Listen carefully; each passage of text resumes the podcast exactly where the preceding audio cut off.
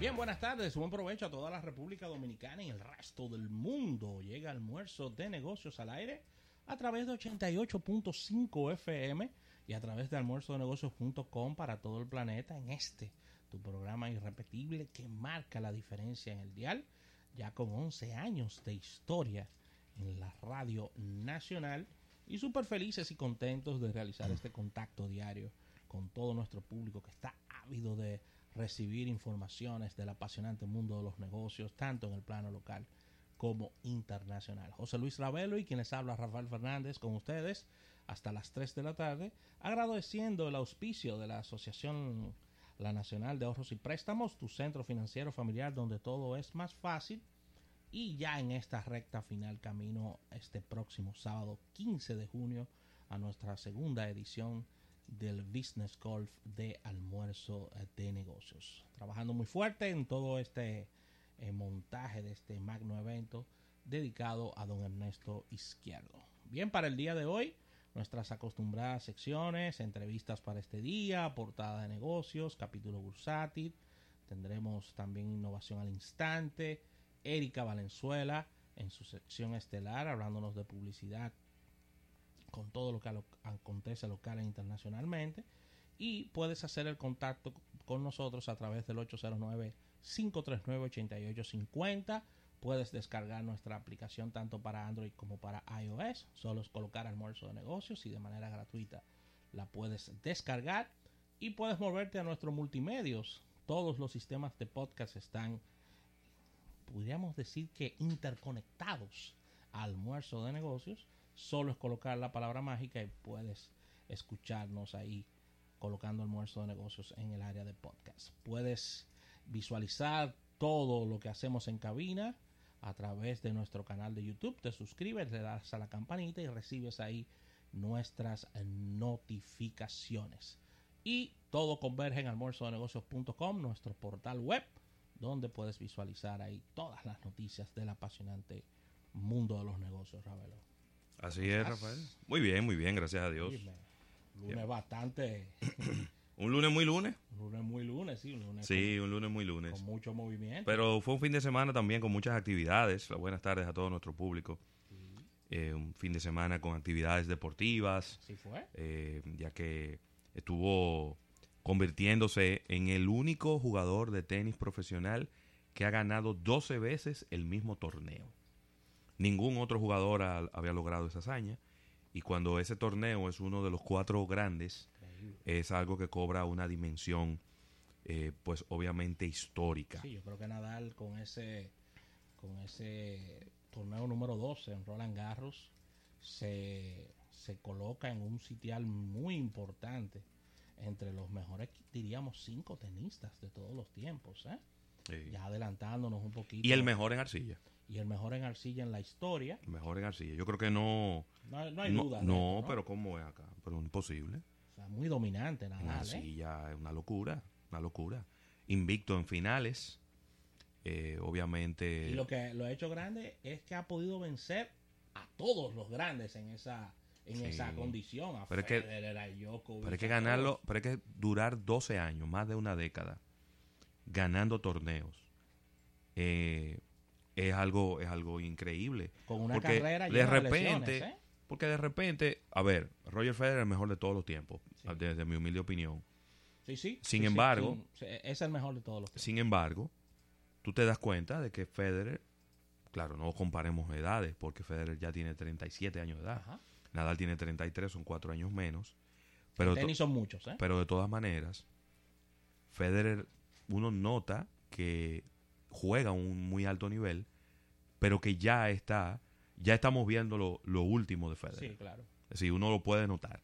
Uno se maravilla de lo que él puede lograr en una cancha con 37 años de edad. Campeón de Miami. Pero, pero cada vez se le va a hacer más difícil llegar a las finales de los torneos y llegar a finales de torneos grandes. Cada vez se hará más difícil por un, por un asunto biológico y natural. Pero es que cuando tú ves a Nadal jugar y tú buscas los videos del primer torneo que él ganó, después tú buscas el quinto torneo que ganó, después tú buscas el octavo torneo que ganó, cada vez él juega diferente. Se ha reinventado eh, y sigue siendo muy dominante en una superficie que es probablemente una de las más difíciles que hay, porque es una superficie que te hace jugar completamente diferente, porque es una superficie rebaladiza. Y decía, decía Andrea Agassi cuando vino al país que lo más notable de, de, jugadores como Nadal, como el mismo Djokovic y como el mismo Roger Federer y Andy Murray en su momento, y sobre todo los tres primeros, es que no solamente es el hecho de ganar, sino la cantidad de tiempo que están en cancha, porque son jugadores que aunque no ganen un torneo, siempre llegan a, altas instancias. Óyeme, ahí daban el récord de la cantidad de veces que había llegado ya Federer a cuartos de final y a semifinal en Grand No, una locura. Y eso es una locura, o sea, son récords que van a ser muy difíciles de batir y son y eso eso te demanda tiempo en cancha y, mucha demanda física. Entonces, llegamos a la conclusión de que estos individuos físicamente son superdotados. Son superdotados, Son superdotados porque que no es nada más que ganarte el torneo, llegaste a, semifinal y posiblemente en ese torneo jugaste cuatro, cinco sets, tres sets super intensos y muchas horas. Y, y, bueno, también otros eventos deportivos, estuvimos viendo este eh, Gran Premio de Fórmula 1, donde de nuevo Luis Hamilton salió eh, ganador. La decisión ahí con Betel, ¿qué fue lo que pasó? Sí, porque él, como que en una curva se metió por la grama. Y entonces le, le quitaron 5 segundos. Le restaron unos segundos. Le, restaron 5 segundos. Eso es mucho. Lo cual creo que es una exageración. 5 segundos era mucho. mucho 5 segundos en, en, Fórmula 1. ¿eh? Pero, pero bueno, esas son las esas son las partes técnicas de los torneos. Siempre cuando hay cuando hay decisiones técnicas, siempre habla mucha gente quejándose y diciendo que fueron injustas, pero lo que él tenía que hacer era no meterse por ahí. ¿Verdad? Para que estemos claros. Porque que usted, usted, está corriendo en una pista, usted no se puede meter por la grama. Entonces, si él no se hubiera metido por la grama, el, el Marshall no tiene que tomar una decisión. Y no estuviera involucrado en la decisión final de cómo quedaron de cómo para explicarle al público que yo no pude ver la carrera ni vi esa repetición no fue un no fue en una curva, de accidentes no no no, fue, en, se metió. en una curva cuando tú vas corriendo sabes que toda la, pista de Fórmula 1 tiene muchas curvas sí, claro. hay unas rectas muy pronunciadas pero hay muchas curvas entonces en una de las curvas él iba por fuera Ajá. iban iban compitiendo por el lugar y en un momento determinado él no puede frenar y es lo que hace que sigue por la, por, la protuberancia de la, curva, que lo que tiene es grama. Se mete por la grama y sigue por la pista. Pero eso no está permitido. Tú puedes, tú puedes poner una goma o dos gomas. Las dos gomas de un lado tú las puedes poner en la grama. Pero tú no puedes poner las cuatro gomas en la grama. Porque entonces tú te saliste del trazado. Y eso fue lo que él hizo. Él salió del trazado y se fue por encima de la grama. Ya los, los expertos en este tema dirán si, si sí o si no, si debieron quitarle cinco, debieron quitarle uno, si debieron quitarle dos. Pero si él no se metía por ahí, no estuviéramos hablando de esto. Y técnicamente, exacto, y técnicamente hay que ver si el equipo puede poner una protesta a la carrera. No sé si eso existe en Fórmula 1. Hay que preguntarle al Alfredo claro. porque puede ser que eso se revisa. yo no, puede ser que yo no esté de acuerdo el equipo ni él también. eso se revisa, pero eso se revisa ahí mismo. Ok. Eso se revisa ahí en el momento. Ahí en el momento. Después que se entregaron ese trofeo, mi hermano, una gente ahí no se lo quita a nadie. No, pero tú eres loco. Fíjate que después de que los jugadores llegan, inclusive eso ha ocurrido. Ha ocurrido. Los jugadores llegan, los, tres carros. Los pilotos. Los, claro, los, los pilotos, bueno, que son los atletas. Porque para montarse en un carro de Fórmula 1 que es un atleta. Hay que ser un atleta. Llega el número uno, el dos y el tres. Y los otros, todos los otros carros van por otro lado. Y esos tres carros están ahí, frente al podio. Y ahí, entonces, hay una dirección técnica que está revisando ese tipo de cosas. Y ahí puede venir una penalidad. Y a lo mejor uno de esos carros que llegó ahí, que suponía que estaba en tercer lugar, pero a lo mejor le dicen, no, tú no podías recibir el trofeo. Porque por los segundos que te estamos quitando por la penalización, quien va ahí es fulano. El, que sería el cuarto lugar. Exacto, el que llegó en cuarto. Y eso ha ocurrido en algunas carreras. Ya no es tan común, quizá como antes, cada vez estos equipos son más profesionales, cada vez los carros, los pilotos tienen más, más prudencia en ese tipo de cosas, pero bueno, son cosas que ocurren y, bueno, continúa también la serie final de la NBA, una serie final que se, cada vez se está poniendo de un solo lado, eh, ya que el equipo de Toronto parece que no quiere bajar la guardia y quiere llevarse el primer, el primer título para su, para su equipo. Muchas situaciones en los, en los Golden State Warriors de lesiones, situaciones también de, de cansancio de parte de los jugadores. Sí, pero que, que el pitoleo ha estado muy fuerte. ¿Mm? Pitoleo ha estado muy fuerte, Rafael. Bueno, pero que el pitoleo... Esa es la manera de ellos jugar. Sí, pero que... El, a ver, todo el mundo dice que el pitoleo está muy fuerte, pero el problema es que no se está metiendo el pitoleo. claro. Eh, el problema es que ellos se pasan la temporada entera metiendo todo eso pitoleo. Claro. Y esa es su forma de juego, viejo. Lo que, pasa, lo que pasa es que no es lo mismo estar en temporada regular que estar en una final. Porque en la final se juega diferente, se defiende diferente. Pero bueno, ahí está. Y te eh, voy a eh, decir algo, es lo que tú siempre has dicho. Lo mejor es tú llegar a una final sin ser el favorito. La presión la tiene el favorito. La presión la tienen ellos todo el tiempo. Pero la presión la tienen ellos, los todos están distendidos. Yo no soy favorito. Vengo de atrás. ¿Eh? Vengo de atrás. Sí, pero que yo no soy favorito, yo no tengo presión. O sea, el que tiene presión es el que va a ganar. Claro, y tienen hambre de, y hambre de ganar. Y hambre de ganar. Claro, también eh, comentar rápidamente, muy lamentable este suceso, donde tanto David Ortiz como nuestro amigo Joel López resultaron heridos de bala. Es un, es un evento que está siendo parte de una investigación. Claro. Obviamente ya las redes sociales ya tienen todo resuelto. Hace rato ya las redes sociales tienen todo resuelto. Hasta el, hasta, el, número de, serie del arma con que fue disparada, la bala, la marca, todo. Ya todo está resuelto. Pero, mientras tanto, las autoridades siguen con su proceso de investigación. Eventualmente se dará una, una versión oficial de los hechos. Y yo sigo sin entender por qué ni el Ministerio de Turismo, por qué el Ministerio de la Presidencia, por qué las autoridades competentes no han dado la cara con esto. Mandar una, una nota de prensa no es dar la cara. No. Mandar una nota de prensa no es dar la cara. Mandar una nota de prensa diciendo que el ministro de Turismo esto, aquello, lo otro, eso no es dar la cara.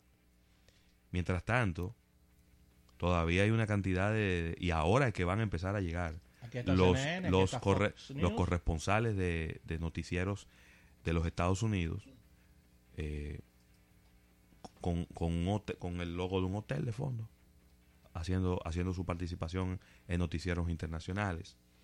Y, y todavía mucha desinformación, mucha desinformación. Uno tiene que estar saliendo al frente y diciendo porque la gente sigue repitiendo tonterías y, y, uno tiene que salir al frente porque uno tiene un poquito quizá de criterio y un poquito más de claridad en, en las cosas. Pero como hablábamos hoy con un grupo de amigos, en un país en donde están llegando 3 millones de turistas estadounidenses. No podemos pretender de que todos van a salir de eso y que todos van a llegar bien a su casa. ¿Verdad? Eso es así. Eso es así. Esa es la realidad. Como mismo ocurre, y si usted se mete en redes sociales, usted empieza a ver todos los destinos turísticos que están en nuestros alrededores. Todos. No voy a mencionar ni ciudades, ni países, ni playas, ni nada. Todos ocurren cosas. Sí. En todos ocurren cosas porque esa es la naturaleza humana. Usted hoy está bien, mañana le da una cosa y pasado usted se muere. Y eso no tiene que ver con que usted esté vacacionando, con que usted esté comiendo, con que usted esté durmiendo, o con que usted esté en un carro, o con que usted esté en un avión. Eso no tiene que ver. Entonces creo que se le ha dado una connotación desde adentro del país y desde afuera del país, completamente desproporcionada y que no, vuelvo y repito, y quiero seguir insistiendo en esto, no se le ha salido al frente a esas declaraciones de una manera contundente, de una manera eficiente y efectiva. Nos están, nos están destripando internacionalmente, claro. descuartizándonos. Bueno, pero si tú te quedas callado. Desde el punto de vista noticioso. Pero si tú te quedas callado. Cero manejo. ¿Dónde están todos los embajadores de este país? Cero manejo. Que tenemos un saco de embajadores en ciudades. ¿Dónde están los embajadores? Deberían de estar en todos los Saliendo. claro. Este es el momento de usted salir a, expresar la posición oficial de un país y de un ministerio. Y desde el punto de vista lógico y entendible. Pero, pero no. Reportajes. Yo no sé qué es lo que están esperando. Reportajes especiales de CNN, Fox News, Yahoo News Sport. Ahí está ESPN eh, e dando la nota. Y, el problema no es que dé la nota, porque debe de darla, es entrelazando los problemas de seguridad de República Dominicana con relación a los turistas. Claro.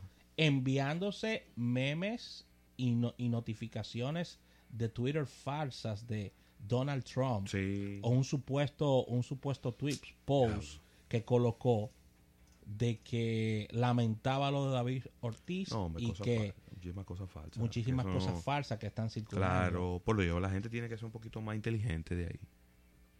Si, si una persona por Twitter sube eso, yo no me sorprendo, pero cuando yo veo gente muy inteligente, con maestrías, con, con, con doctorado, gente profesionales, brillantes, que me mandan eso, yo digo, pero, y entonces, ¿dónde está? Eh, ¿Dónde están sus ojos? ¿Dónde está el sentido común?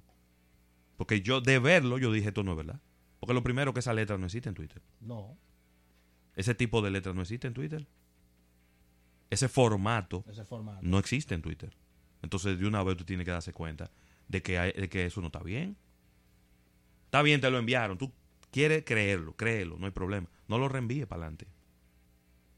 No lo reenvíe. Tan fácil que es entrar a la cuenta. No lo reenvíe. Tuve que corregirlo a varias, a varias personas. No lo reenvíe. Que estaban reenviándolo y yo tuve que actuar y decirles, y personas de mucha influencia, decirles que no, que era falso, que entren a la cuenta de Donald Trump para que verifiquen. Y así mismo fue. Totalmente. Así que lamentando todo lo ocurrido. Lo que hay que hacer ahora es salir al frente de todo eso y empezar y mandar una señal clara y uniforme desde la cabeza de la presidencia y desde el Estado. Eso es lo que hay que hacer.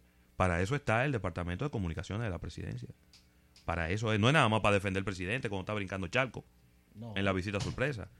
Es decir, el Departamento de Comunicaciones y de Prensa de la Presidencia está para ese tipo de cosas.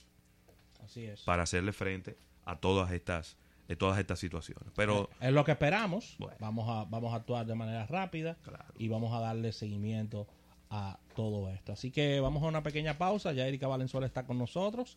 Gracias por los regalos y al retorno venimos con contenido.